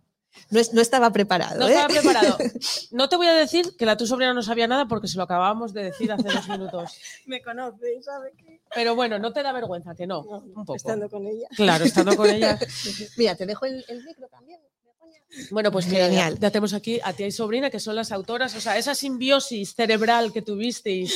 Para crear Cantoyano, porque se llama, se llama así, Casona eh, Cantoyano. Y abristeis hace muy, hace muy poco, ¿no? Me contaba Sara que casi Sí. nos ha dado tiempo a testar, eh, porque Claro, es- abrimos el 1 de agosto, o sea, el año pasado. O sea que Un veranín, medio veranín. Medio verano, sí. veranín. Entonces Sí. habrá- hay, que, hay que empezar a, a promocionarlo ya, promocionarlo ya, para que Sí. a llenarse esto de siente con moneda, sí. para que vengan a pie del oro. Eh, cuéntanos, Begoña, que, bueno, aparte de, me imagino, de súper orgullosa de aquí de tu sobrina, Bueno. que, te voy a- que vamos a decir, ¿eh? Encantada estoy. Es para mí como una hija, vamos. O sea, en, la ca- en tu cabeza también rondaba la, la cosa de, hacer algo en esa casa. O sea, también se lo habías escuchado a lo mejor a tu madre. Sí, o- a nuestro, bueno, a mis padres Sí. eh, tenía mucha ilusión de que no se cayese todo eso y que, bueno, y que siguiese con vida. Y entonces, bueno, pues llegó el momento y, y gracias a Sara también, que, que bueno, lo gestiona muy bien. Bueno, todas, Entonces estamos entre todas, toda la familia, sí. Qué guay. Y el, y el, y bueno, ¿cómo fue esa llamada de teléfono de decir tal? Y que ella te dijera, Pues ay, pues lo tengo yo. Qué Lo tengo guay". hecho. qué Bueno, guay. no a ese por- nivel, sí. pero técnico, pero estaba, estaba escrito, sí. Sí, de repente dices, uff, mucho trabajo hecho. Entonces, bueno, pues fue todo fácil, salió fácil. Eh, se pone la obra en marcha. Yo, si tenéis la oportunidad, por favor, entrar en, la, en internet a verlo porque es una maravilla. impresionante, O sea, es sí. impresionante, muy os, digo. os felicitamos. Enhorabuena eh, porque mm. menudo gusto además para, para hacer algo. Se- luego, bueno, aparte de, claro, la idea fue de, fue de ella, pero usamos la mitad de los muebles son Sí. de Reciclados abuelos, de los abuelos y tal. Sí. reciclados, rehabilitados, toda la familia, sí, Sí. se puso ahí. Di, di la página web bien para que la gente pueda, pueda entrar. Eh, Casona Cantoyano, sí. Punto es. sí. Punto es. Y es muy fácil, de verdad. sí. Si tenéis la oportunidad, porque me parece una cosa súper delicada, muy guapa. Sí. eh, me Es parece un poco eso la idea, como además como tiene seis habitaciones, pues nos permite como dar un trato, o sea, hablar con la gente que viene, ¿no? Y saber por qué vienen, a qué vienen. eh, bueno, es muy agradecido el trabajo. Y tú fíjate con qué, con qué humildad lo, lo cuentan. Yo eh, hablaba con, con Sara esta, esta semana y me decía que había estado escuchando pues, eh, algún episodio de- del podcast y que bueno, que traíamos emprendedoras y mujeres rurales eh, pues con, con historias muy bonitas y me decía que no sabía si ella podía estar a la altura de... Y me parece un historión esto, ¿eh? Porque esta simbiosis tía, bueno, tía sobrina ¿cómo de no? tal. ¿Cómo Bueno, era porque como yo no vivo en Pie del Oro ahora mismo, entonces. Pero ella vive en Muros del Nalón, vino- vivo en otro pueblo. otro pueblo. Muros del Nalón que, que, que te- te- tenemos que ir algún día. Hay que ir algún día. sí. Llevamos otra vez, Sara, como es de casa ya. El, el- y bueno, podéis poner esto en marcha. Eh, Begoña, tú, eh, ahora, o sea que los aparejadores yo os tengo como científicos, ¿eh? Un poco, ¿sabes lo que te digo? Sí. Casi me parece mm, tan complicado como lo de la costura, te lo digo. ¿eh? Es, es más complicado es- esto. es más complicado. No, lo de esto de los micros, ¿qué ¿Qué va? bien, nada, Esto nada. esto. Pero cuéntame, ahora tú que lo ves allí, que, que ves ese trabajo que está desarrollando, que estáis desarrollando todo es, pero bueno, que está tu sobrina allí, eh, ¿qué, qué, qué tal? ¿Qué sensación tienes cuando ves una, la, la cosa ya tangible allí? Bueno, a mí me, me produce mucha satisfacción y, y felicidad de, de que va a tener continuidad, que está Sara, porque bueno, yo me dedico más a, A la- a lo tuyo, sí, claro. pero bueno. Pero bueno, eh, también la forma de vida cambia porque ella, es- o sea, Sí. al final ella vive allí, entonces Claro, bajas Sí. a desayunar y siempre hay alguien. sí, ¿no? bueno, la Eso casa siempre tiene, tiene, tiene movimiento y es tal. un hogar, entonces claro. Al final transmites, bueno, pues que para que la gente esté, los huéspedes estén a gusto. A gusto y tal. Yo que vengo de familia hostelera, que ya se me jubilaron los paisanos, eh, ahora se me, mi, padre se tiró al mundo de la política, no sé si te lo conté. No, esto es nuevo. Preséntase a la Dame alcaldía el de Riba- titular. preséntase a la alcaldía de Riva de Deva. Ah, no, no sabía. Mira, Juan Castaño. Llámalo Ramón Tamames, pero bien. Porque, porque no cambió de bando. Él sigue. Bueno, se presenta por Izquierda Unida a la alcaldía de Riva de Deva. Va a ser en mayo Huelu y a lo mejor alcalde. Digo, papá, no, sé, no abuses, no abuses.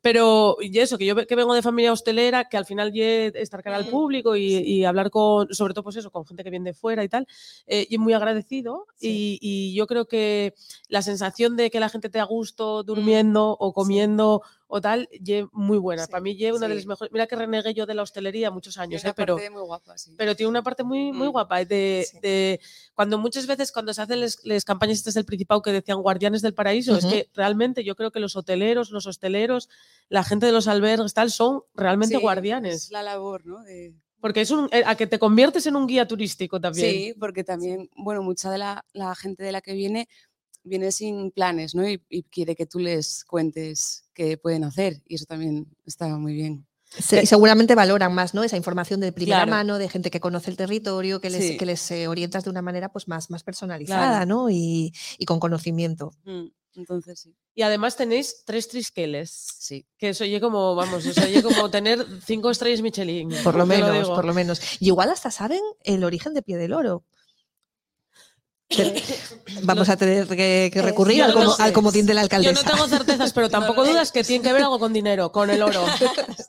Yo No quiero pensarlo, ¿a que sí? Puede Begoña? ser, porque Yo las creo- caserías tenían, bueno, eh, tenían bastante grandeza, se nota por las paneras. Claro. Que O sea, que había dinero en el, en el pueblo. yo creo que sí. Sí. Y luego, pues es muy buena tierra, la agricultura se da muy bien. Sí, sí, que es, es es, una, una mina, próspera, es una mina. una es una- próspera, claro, sí, claro, sí. es una tierra próspera. Tuvisteis eso, medio veranín, como quien Sí. dice. eh, ahora enfocamos una campaña nueva. eh, contáis, está, eh, o sea, es para gente que venga de fuera de Asturias, también pueden venir asturianos, o sea, es Claro. una casa para disfrutar, quiera, ¿no? Sí. Eh, lo que más viene es de eso, de fuera de, de Asturias? Asturias? y también en verano tuvimos bastante gente de, de fuera de España. Sí. Ah, qué que guay. también mola mucho ver por pie del oro. O sea, que nunca te lo hubieras imaginado, ¿no? Extranjeros, sí, sí, extranjeros. Holandeses y alemanes y todos Claro. por ahí. Muy bien. Sí. Y nada, sí, que venga quien quiera. Tenemos un poco el espíritu de, de- de mis abuelos, que siempre que ibas a casa había gente metida. Qué guay, Entonces, sí, sí. eh, ellas y yo es la mil lo que queremos, ¿no? Que Sí. Ya, al final, yo muy de pueblo eso. siempre Sí, había gente durmiendo, la comiendo. En, mi- en casa de mi abuela siempre había una- un paisano eh, sentado allí, que yo siempre pensé que era familia y resulta que no, porque el paisano en un momento dado murió. Y eh, eh, entonces fue a otro cementerio de otro pueblo. Y yo, ¿por qué se lleven a Ciriaco para otro pueblo? Y era porque no era nada nuestro. Pero sí, señor, Estaba en casa. estabas en casa todo el día allí, comía y Claro. dormía. Y yo qué sé, yo pensé, pues era tío, yo qué sé, tampoco me puse yo a, a preguntar mucho. Y morrió y fue para otro pueblo, cementerio, claro, ir para otro pueblo, cementerio, y era como, "Este- porque ahora, o sea, porque renegamos de este hombre ahora. Y es que no era nada nuestro. Y yo de vez en cuando voy al cementerio de Ciriaco allí a, a saludarlo, hola, ¿qué tal? De un señor que estaba allí siempre. sí, pero sí, es verdad sí. que hay casas en los pueblos Sí, que... siempre hay alguien. Sí, sí. Entonces, El- el- en, en casa de, mi- de mi abuela, que es allí en, en el concejo de Ribadedeva, donde mi padre va a ser alcalde a partir de mayo, pues, eh, en- que- y encima mi padre no lle el que lle de allí, lle mi madre en casa de mi abuela, me acuerdo que la primera vez que fue el Mimozu éramos muchísimos para comer, porque yo una casa, bueno, pues una casa grande, ¿no? Entonces dijo, dije, abuela, ¿cuántos somos? Mi abuela, 20. Pero pon mesa para 22. Y dije yo, ¿quién viene? Y decía, no sé. Por si acaso, ¿no? Claro, plan, eh, oye, pues venía siempre alguien. bien, siempre sí, aparecía sí. alguien, algún primo por ahí perdido, o un vecino que tal. O, o- o Toda les- la comida que se hacía, claro. Claro, no, no, no. O exacto, esos potes que Sí, tú dices. sí, eh, eh, Gigantescas. sí, sí, que, Sí. o sea, ¿qué qué hacíais aquí? ¿Paisanos? ¿Hacíais tal? Pero bueno, sí, sí, está guay, porque al final el espíritu de, de ese escase, si no, también se va perdiendo y bueno, pues que la gente de que- fuera lo pueda vivir. Claro. Antes hablábamos de la diferencia de vivir en una ciudad a, a vivir en un pueblo. Eh, vosotros dais la oportunidad a gente, aunque sea por unos días, de, vivir en, en un pueblo. sí. De hecho, hemos tenido mucha gente de Gijón también Sí. que vienen a desconectar y a un poco a estar con la naturaleza. O y sea, les que, queda al lado. Un claro, turismo de más, de más proximidad, de ¿no? proximidad Eh, que a lo mejor ese es eh, menos estacional, que durante todo el año pues os permite Claro. también eh, llenar esas seis habitaciones.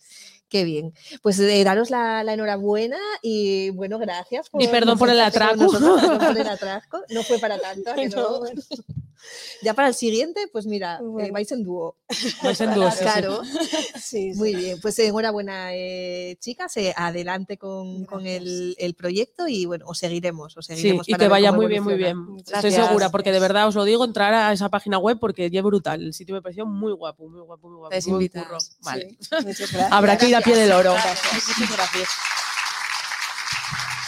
Bueno, pues vaya de, o sea, proyectos muy guays, muy interesantes. Una falda, una casa rural, lechugues y pues un proyecto aquí de marketing con la Cristina. Todo, todo, todo.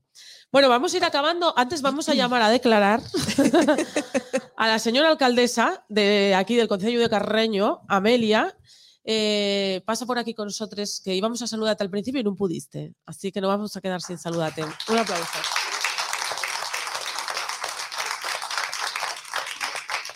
Además, eh, Amelia, en la lista que nos mandó la FSA trae repite. ¿No? Ah, sí. Repites, ¿no? Vamos a intentarlo. Vamos a intentarlo. Bueno, mi padre se presenta por primera vez, guapa. Muy bien, pues nada. Sí, sí, ya Es una contaré. experiencia que yo creo que todo el mundo debería de, de vivir. Bueno, mi padre fue concejal muchos años en Langreo, de, en la oposición siempre, como 12 o 14 años. Pero ahora lanzas al mundo de la cabeza, del cabeza de lista. Muy bien. Bueno, ya sabes. Ramón Tamames, Ramón Tamames de casa. Bueno, Nos Amelia, dieron recuerdos para ti ayer, eh, Sí, Amelia. ah, Te- traemos recuerdos de Maribel, alcaldesa de las Regueras. Ah, sí, Eh, sí. Saludadme, por favor, Amelia. Amelia, nosotros saludamos, somos muy buenos moces aquí, aunque no lo parezca, buena gente. Aunque No, de vez en cuando intentemos ser mala. De- queríamos darte las gracias porque, bueno, el centro polivalente de La Baragaña me parece una pasada que tienes aquí en, en el centro de Candás, por también, a ver, eh, hacer porque nosotros estuviéramos aquí, préstanos un montón. Y, nada, ¿qué te parece esto que tienes aquí? Esto es una maravilla. Pues un orgullo para Carreño. Yo creo que las mujeres pues tenemos que seguir tejiendo redes entre nosotras, ir apoyándonos. Y yo creo que el medio rural tiene futuro siempre que las mujeres estemos en ese futuro también. Porque hasta ahora la mayoría de las veces la sociedad se ha escrito siempre, desgraciadamente, pues con nombre de varón. Los estereotipos y los roles que se normalmente se establecían, siempre se daba menos valor a lo que hacíamos las mujeres. Y yo creo que esa inversión es importante. El Consejo tiene una economía fundamentalmente vinculada a la industria, ¿no? Y como decimos, esa industria que mencionamos antes, esa industria pesada, pues marcó una impronta. La llegada de Acelor cambió totalmente lo que es la configuración del medio rural y del Consejo de Carreño, más luego la llegada de las empresas auxiliares que se implantaron en el territorio. Pero lo que hay que pensar también es en clave de sostenibilidad y decir, ese desarrollo, ese macro desarrollo es sostenible, pues a lo mejor el futuro está en el medio rural y está en diversificar y en hacer otro tipo de actividades, como lo que están haciendo ellas. Ellas son un ejemplo y yo creo que espacios como este son muy interesantes porque a veces no reconocemos o no conocemos a quien tenemos al lado. Yo estoy segura que la gente que está aquí hoy, pues a lo mejor no conocía a muchas de las mujeres que están trabajando en nuestro territorio y haciendo proyectos y cosas novedosas. Por eso yo creo que esto es muy importante también. Sí, además, mira, decíamos que, y es verdad que la historia se escribía con, la se escribía con nombre de hombres, pero después aquí en el Concello de Carreño, eh, cuando en muchos otros sitios no pasaba, aquí había una, una industria que era la conservera, en la que trabajaban muchísimas mujeres también, los conserveres. Claro. Y- sí tiene una referencia, es el, el matriarcado, eso es evidente. No ocurría así quizás en la, en la zona rural, porque por ejemplo en la zona rural yo recuerdo que la primera ganadería en la que una mujer estuvo al frente de una explotación con una comunidad de bienes fue la del Pedregal, en Yorgozana. Anteriormente las mujeres trabajaban, pero no eran titulares de explotaciones, no figuraban. Candás no, en Candás es diferente el desarrollo. Por eso quizás también el desarrollo cultural del municipio, con esa cabeza tractora como es Candás, tiene que ver con el trabajo de las mujeres en las fábricas de conserva. Tiene que ver también con el desarrollo de la moda, porque la manta candasina que hoy ponemos para las fiestas como una seña identitaria de somos de Candás, realmente era una ropa de abrigo que originariamente utilizaban en las fábricas de conserva. Las mujeres en que Candás debía hacer un frío en esos sitios. vamos. imagínate en qué condiciones Porque trabajaban. vamos, sí, sí, sí. En las condiciones de, hablábamos antes de los lavaderos, pero Sí, vamos, ahí pero debían pasar un frío también- que vamos. Claro, el, y, y de hecho es que participaban en la acción sindical. Yo recuerdo a Mari Larriñón, era delegada de comisiones, y te explicaba cómo ellos intentaban trabajar. Hubo también represión. Les Candases Les es un Candases. ejemplo de mujeres represaliadas pues, por estar participando en opciones sindicales y tratando de reivindicar los derechos de las mujeres. Así que teníamos, tenemos una tradición eh, matriarcal muy potente. Yo creo que en todos los sitios, eh, y es verdad que a lo mejor en Candás es como más conocido, también eh, es cierto que en los últimos años se reivindica mucho todas esas figuras, pues a los candases, a los conserveres, pero sí es cierto que muchas veces no oye que las mujeres no hicieran cosas, sino que no nos fijábamos en ellas. Y, Sí, es un poco lo que tratamos de hacer ¿no? en, este, en este espacio. ¿Por qué hacemos esa discriminación positiva y solamente entrevistamos mujeres? No es para darles voz, que ellas tienen voz propia, pero sí para servir de, altavoz, ¿no? Para, para contar esas historias y además con, intentamos eh, dar este formato eh, como innovador con las nuevas tecnologías para que también el mensaje del campo, del medio rural, se escuche en la, en la ciudad, ¿no? Fa- eh, favorecer un poco ese, ese diálogo. Entonces, bueno, estamos muy, muy agradecidas a los ayuntamientos Asturias Cultura en Red, bueno, que, hayáis apostado también pues por estos, estos formatos un poco, un poco diferentes, ¿no? Y, traernos para, para poder seguir con el proyecto. y- y al final sabemos de dónde bien pide el oro. Bueno, lo de Pie del Oro tiene, fue muy controvertido, porque hay un topónimo que fue de los más controvertidos junto con el de Guimarán o Quimarán. Tiene que ver originariamente con la proximidad a una explotación en la que había oro. minas. hombre, estaba más Ahora claro bien, que el Estaba agua. cantado. Es verdad que eh, el topónimo que defienden los expertos es el Piel Oro y el topónimo con el que se identifican los vecinos y las vecinas es Pie del Oro. Pie del oro. Exacto. ¿Y tiene, tiene es- que ver con estas pistas que nos daba eh, Begoña? Sí, sí, Be- Begoña estaba muy alineada y además es que realmente Pie del Oro no solamente tiene Casona Cantoyano, que es un sitio maravilloso. Yo invito a todo el mundo, como bien decíais, a conocerlo, no solo para conectar, yo voy a llevar al equipo de gobierno a desconectar, porque allí vamos a hacer un brunch para sesión de Antes de, trabajo. tienes que llevar ante- antes de las elecciones de, Sí, de sí, mayo. No, no, evidentemente. Los voy a llevar. ¿Sabes por qué? Porque si no, tú haces una reunión, la convocas y cuando no suena el móvil a uno, suena el móvil a otro. Al final no centramos el tema. Dije, nada, ya sé yo dónde los voy a llevar. Allí, fuera móviles. Fuera móviles. Sí, sí, pues nada, mira, vamos a, mm, vamos a ir terminando. Tenemos una sección para terminar. No te vayas, si quieres quédate. Ah, como quieras, como Porque- me digáis. Ye- eh, mira, una sección que tenemos en esta nueva, en esta nueva singladura que llevamos de Dalle Mionera, que son que buscamos palabras o expresiones eh, que se digan en la zona donde estamos. Eso. Entonces yo hoy por la mañana tiré de, de a mi amiga Nelly, Nelly. Díaz, que está por ahí escondiéndose. sí. Y entonces me dijo muchas cosas. Pero bueno, en este momento eh, quiero saludar, porque seguramente nos vaya a escuchar, a Salva, el del kiosco, Ah, que no está aquí, pero porque está trabajando, pero que él es, eh, o sea, él me mandó muchísima información de expresiones que se dicen aquí en, en Candás. Eh, Salva que tiene ocho apellidos candasines, porque tiene eh, cuatro vuelos de Candás, que ya complicado. Díjome Nelly que no se me ocurriera decir que a los de fuera se les llamaba coreanos. ya se ha dicho. Porque parece fatal, pero tengo que decir que no sois aquí, o sea, no sois los únicos, que en la felguera también llamábamos coreanos a los de fuera. No estamos orgullosos de este tema. Pero se pas- esto pasaba, esto pasaba. Pero se integran bien los coreanos cuando Sí, hombre, sí, integrámonos bien. Si al final ¿quién más o menos somos todos coreanos, porque yo tampoco soy de raza 100% pura de la cueca. No tienes mira. los ocho apellidos. No, pero, pero yo que, mira, en pueblos como, en, en, en concellos como Carreño, donde vino tanta gente de fuera y que también mandó tanta gente fuera, porque aquí También en el concello de Carreño y en concello de migrantes, mucha gente Mm. se fue a Cuba, a México, a Argentina, eh, y después y, y mucha gente vino aquí a trabajar a, a, a Sidesa y ya no te digo los que vinimos de vacaciones a Perlora, que fuimos muchísimos y, por miles. Así que no nos, eso no nos va a parecer mal. Tengo aquí apuntadas algunas expresiones que me hizo mucha gracia. Por ejemplo, Vístelo, pues ahora cálzalo. ah, vale. Después, hay una cosa que lle como muy de aquí, que me dijeron, o sea, eh, que, se- que lle mongar, Sí. que lle como que te la quedas tú, Sí. te la quedas, mongas tú, mongas tú. Esto me hace gracia porque mongar debe ser nada más que de aquí. Y hortes, ¿sabes lo que lle hortes? Como, ¿qué lle hortes, Nelly? Como... Acuto. Ah, cua- cuando aparece el juego. O sea, que es Uh, el acuto de Carreño. Hortes, sí, sí. Ah. Y álame a la boya como diciendo, venga, pa- o o sea, déjame en paz. Bueno, tengo aquí un montón de ellas. Eh, yo creo Daría que para otro podcast daría entero, para otro en podcast, vuestro sí. idioma. Pa- para otro podcast. Hay un diccionario ¿eh? que Ay, se acaba de hacer hace poquito. Esto es lo que me mandó a mi salva, te lo digo aquí, mira, Mm. tengo aquí todo, tengo aquí todo, trae. Eh, vocabulario candasín. Ahí estamos. Y entonces tenemos, por ejemplo, fardar, que ya enamorar, fariña, harina, bueno, esto ya parecido al mundo, farragueta, que me gustó a mí y no oye lo que estáis pensando. que es el que sois, o sea, tenéis la mirada sucia, y un pez de mar de cantil, eh, farrapes, que ya la papilla de la harina, que esto en mi casa ya en fariñes, eh, farruco, que ya levantisco, jovial, es que más gracia como les, como les tal. Eh, bueno, hay muchas, hay muchas, hay muchas. Trae también hortes aquí, ¿eh? Trae hortes. Y la ina, que como llaman al Eulalies, por ejemplo. Bueno, hay muchísimas, hay muchas. Pero hay una palabra que por encima de todas las cosas, ye, como pienses en candás y lo siguiente que te viene a la cabeza, ye, marañueles. Con esto nos recibieron, vamos a acabar la gira con 10 kilos más, porque Sí. ayer chorizos, hoy marayuela. El otro día, esto se lo demos a Esther, muchas gracias, Esther, que nos trajo Gracias. candasines y marañueles, que, que también hay polémica con esto de los marañueles. No, me no, ya la tenemos superada.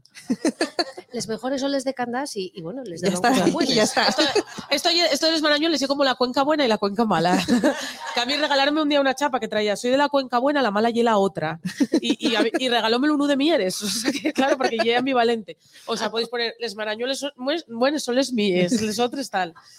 Pero bueno, en cualquier caso, eh, están riques, están riquísimos. Les marañueles de, de- Yo esto no voy a repartir, ya te lo digo. Marta dijo, Mester, que repartiéramos, ya veremos, vamos a, a- a llegar a conclusiones. Y, y bueno, pues nada, yo no sé si tienes tú alguna frase típica de aquí de que te guste decir aquí de Candás o alguna más. Cualquiera de ellas. Con todas estas que te dije yo, te quedes, ¿no? Yo, yo me quedo con cualquiera de ellas y luego, sobre todo, ese deje del mapa ahí, eso, bueno. el ah, mapa mapa ahí, mapa ahí. Que como. Muy bien. Que ye mamá, ¿cómo ye? Madre. Mapa ahí.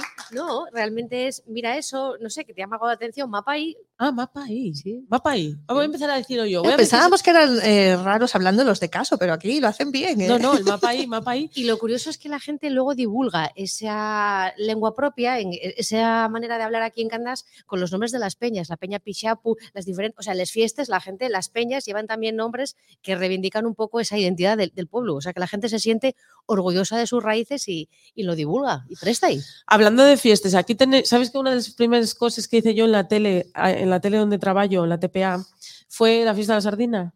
Pues tuviste mérito. Porque... No tuve mucho mérito porque tú no sabes lo que, o sea, eh, con lo que me pica a mí un, un Nicky cuando, cuando voy a una fiesta a trabajar, digo, ¿qué es esto? ¿Qué es esta locura? Y, y entonces yo me acuerdo que cuando hace muchos años, antes de estar yo en la tele, estábamos, yo estaba trabajando en el periódico Líder, ¿sabes? Que llega a España. Mm, Y entonces eh, un día dijimos que nos íbamos a, o sea, un día, bueno, el día de la fiesta de la sardina, dijimos, nos vamos para Candás y vinimos a Candás. Tocaba la orquesta dominó, no se me olvidará la vida. Y a las 8 de la mañana, mm, pues teníamos que volver para la cuenca y era complicada la cosa, era claro, complicada. Estaba en pleno. Sí, sí. fiesta. Y entonces yo tengo muy buenos recuerdos de, de la sardina. La sardina en Candás y, y también el Cristo de Candás, que cantamos todas, Ujú, ¿no? Sí. Como la canción del Cristo. Hombre, si era de Víctor Manuel, la Sí. que lleves en esa saya. Que lleves en esa saya que tanto vuelo le das. Llevo Llevo roces y claveles para el Cristo de Candás. Bueno, pues nada, mira, cantando, para que pensé, para que no os acordéis de nada de lo que decimos antes. Eso, nos quedamos ahí con, con la, con la canción. Muchísimas gracias, Muchísimas Amelia, gracias. de verdad. Nada, Estuvimos encantadas. Sí, Muchas sí. gracias a todas. Y muchas gracias a, a los cuatro invitados y a todos vosotros por aguantar. La siguiente parada de Dalle Mionena y que nos vamos a Boal, al pueblo de aquí de la Sí, Doña. el viernes que viene, 17, 7 de la tarde. Nos podéis seguir online y bueno, si a alguien le apetece pasarse por ahí, es un pueblo muy guapo también. Tenemos hasta Twitch, que llega como de supermodernos. Hicimos ¿vale? un canal de Twitch. Tenemos un canal de Twitch. Y después tenemos también Grau, Belmonte Miranda, Yerresita Meza. Se está cociendo algo, pero todavía no lo podemos contar. ¿Ah, sí? Ay, Dios, me, mantien- me mantienes informada, Te ¿vale? mantengo, te mantengo y informada. también Colombres, que vamos a ir a Colombres Sí. también. A lo mejor mi padre alcalde el 15 de junio ya. Igual nos despide. Igual, eh, igual no ya nos no vamos a Colombres. Vaya problema, vaya problema. Bueno, pues nada, muchísimas gracias, de verdad, Amelia. Tienes un concello maravilloso, pero eso tú ya lo sabes, no tengo que venir yo a decírtelo. Y unos emprendedores fantásticos. Así que nada, un aplauso muy fuerte para todos Eso es, un aplauso. y para todos. Y nos vemos en la carretera.